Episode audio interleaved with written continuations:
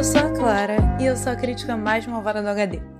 Hoje estamos de volta com mais um top 5, dessa vez um top 5 melhores filmes de epidemia, aproveitando aí o coronavírus. No momento que eu estou gravando isso, ainda estamos na quarentena. Provavelmente, quando você estiver ouvindo, ainda estaremos também, porque os jornais dizem que ainda não atingimos o pico da doença aqui no Brasil. Então, para salvar vocês de ficarem vendo filme ruim do assunto, porque tem muito filme ruim de epidemia, e também para estimular todo mundo a ficar em casa, eu preparei aqui esse top 5 especial.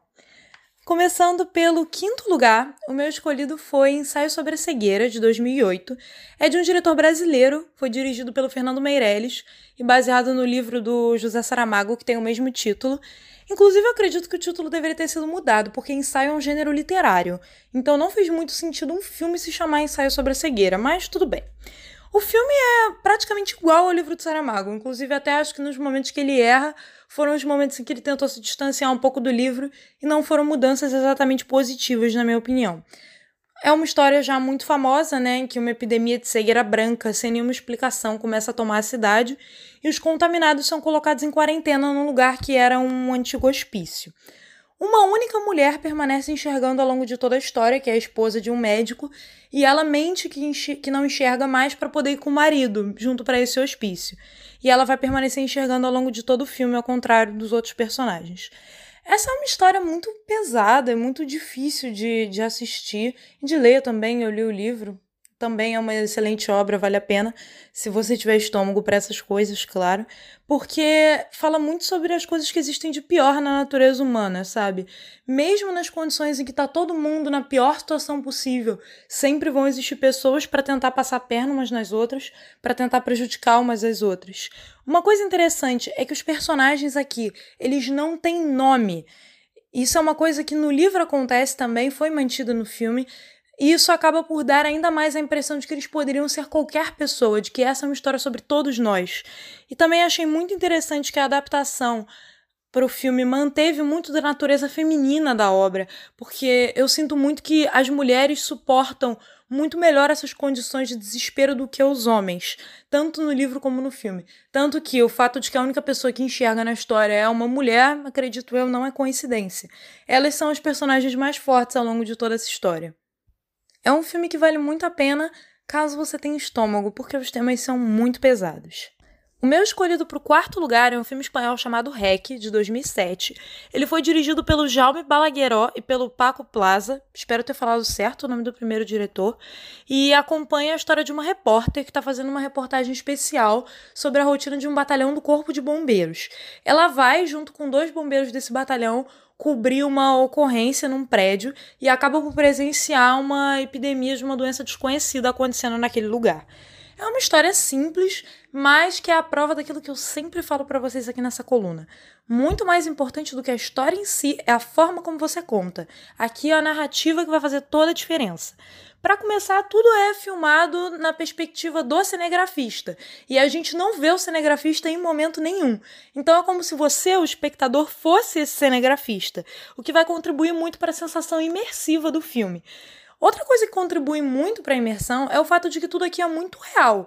Você vê as pessoas brigando na hora de dar entrevista, todo mundo desesperado, sem saber o que estava acontecendo. E o cinegrafista é bem sanguinário, ele ficou filmando ferimento exposto, tiroteio, coisas assim. Quanto mais explícito, melhor, porque é o que dá audiência, a gente sabe que as pessoas gostam de assistir isso na TV. E o filme vai criar uma sensação muito real de desespero. À medida que o tempo vai passando e o problema parece não se resolver, ninguém sabe direito o que está acontecendo, até que a história vai atingir um clímax muito intenso que termina com um final que é o puro sentimento de medo, é terror real e da melhor qualidade o que acontece aqui. Já o meu escolhido para o terceiro lugar é Ao Cair da Noite, de 2017. Foi dirigido pelo Trey Edward Schultz e é um filme que passou um pouco despercebido dividiu opiniões na época que ele foi lançado. Muita gente achou que o filme não respondeu muito bem às questões que ele levanta, mas eu sou de uma opinião diferente porque eu acredito que foram debatidos as questões relacionadas à epidemia sob um ângulo diferente aqui, que foi sobre o, o ângulo das relações humanas e o que acontece com elas em situações de epidemia. Aqui a gente acompanha a história de uma família que está vivendo isolada numa casa no meio da floresta, depois que uma epidemia não explicada tomou conta não sei se do país ou da terra, mas a impressão que dá é que a situação tá realmente muito ruim, eles estão vivendo completamente isolados, sem qualquer contato exterior ali. É uma família pequena, o pai, a mãe e um filho apenas, até que um dia um homem invade a casa deles buscando água e comida para sua própria família. A partir disso, diversos problemas de convivência vão ocorrer entre eles e o filme vai se encaminhar muito para um terror psicológico mesmo, porque no plano concreto nem tá acontecendo tanta coisa. Mas o jeito que aquelas pessoas começam a pirar ali dentro daquela casa é que vai ser realmente o foco de atenção do filme. O roteiro não vai responder completamente as questões que ele levanta, por isso acredito eu que muita gente não gostou, mas eu acredito que isso foi positivo, porque foi feito de forma que o debate não se encerrou quando os créditos subiram, sabe? E acabou sendo deixado para você, espectador, a pergunta de que de quem fez a coisa certa ou não naquela situação. Eu sou de uma opinião, outras pessoas que viram vão pensar outra coisa, mas esse é o grande o grande mérito desse filme para mim. É o fato de que ele não encerra o debate e deixa você decidir. Já o meu escolhido para o segundo lugar é um filme chamado Os Sentidos do Amor, de 2011. Inclusive, acredito que ele foi muito prejudicado por essa tradução do título aqui no Brasil. O original se chama Perfect Sense. Não sei de onde vieram com esses sentidos do amor. Parece nome de comédia romântica ruim, mas não é o caso, acreditem em mim. Ele foi dirigido pelo David Mackenzie e é outra história que aborda essa questão das epidemias de uma maneira diferente, bastante única, preferindo focar aqui na história de um casal que se conhece meio uma epidemia muito estranha. As pessoas começam todas de uma vez a perder um por um os sentidos começando pelo olfato e pelo paladar. Ninguém sabe como isso começou, se é uma coisa contagiosa, se é contagioso, como é esse contágio e só para deixar vocês um pouquinho assustados para não saírem de casa, já foram registrados como sintomas de coronavírus a perda do olfato e do paladar também. Então, fique em casa. Mas acredito eu que os outros sentidos hoje vamos perder, né? Espero eu, pelo menos. É uma história bastante sensível sobre como as pessoas se apegam a pequenas coisas para tentar continuar vivendo suas vidas normais, mesmo em meio ao caos também é uma história muito sobre a capacidade de adaptação humana, sabe? Porque mesmo com o mundo desmoronando, a gente vê aquele casal tentando continuar, tentando levar sua vida normal. Os protagonistas, o Michael e a Susan, são interpretados pelo Ivan McGregor e pela Eva Green. Os dois estão em atuações muito boas, gosto demais da química deles em cena. Ela é epidemiologista e ele é chefe de cozinha. São duas das primeiras profissões a serem afetadas por essa epidemia. E, inclusive, queria dizer para vocês prestarem atenção aqui na cena da crítica gastronômica, em que o, o chefe do, do Michael lê para os outros funcionários da cozinha uma crítica que havia sido feita sobre o restaurante deles depois que todo mundo já tinha perdido o olfato e o paladar. E é interessante ver o que o crítico falou ali sobre a textura, as cores da comida. Para mim, essa cena é a síntese do filme, daquilo que eu falei sobre como essa é uma história, sobre a insistência das pessoas em se adaptarem a tudo. Já nos encaminhando para o final da nossa lista, meu escolhido para o primeiro lugar foi Os Doze Macacos, de 1995. Foi dirigido pelo Terry Gilliam e é uma história sobre viagem no tempo. Não sei vocês, mas eu amo uma história de viagem no tempo.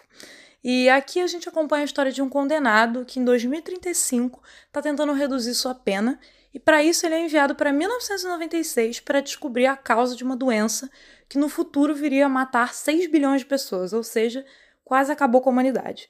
E quem sobreviveu no futuro vive nos subterrâneos, porque a superfície da Terra está completamente tomada pela doença. Um grande destaque é a estética do filme, que é bem steampunk do futuro, no caso, né? Os equipamentos das pessoas, os instrumentos que os médicos do presídio usam, todos têm uma clara influência de steampunk, o que colabora muito para essa ideia de futuro distópico. O roteiro é muito bem feito, ele não busca soluções fáceis para o problema, porque loops temporais são assuntos complexos, e o filme expõe muito bem essa coisa de que a gente não sabe até que ponto é possível promover alguma alteração no loop temporal sem mudar tudo completamente ou piorar ainda mais a situação. Então o filme foge de soluções fáceis e lida com esse assunto muito bem. Gosto bastante do Bruce Willis como Cole, que é protagonista, mas para mim o grande destaque de atuação aqui vai pro Brad Pitt como Jeffrey. Ele tá fazendo um papel de maluco, ele é um louco que o Cole encontra quando volta pro passado, e é muito legal ver ele fugir da zona de conforto, que é fazer papel de galã, né? E fazer um papel realmente desafiador. Realmente, assim, uma das melhores atuações da carreira dele. Muito melhor até do que a que fez ele ganhar o Oscar, né? Por Era Uma Vez em Hollywood, que é o clichê do clichê dos papéis que ele costuma fazer. Aqui ele tá sensacional. É um filme excelente, vale muito a pena assistir e é isso. Ficamos por aqui. Espero que vocês tenham gostado. Sugiram outros gêneros para que eu possa fazer top 5 e até a próxima.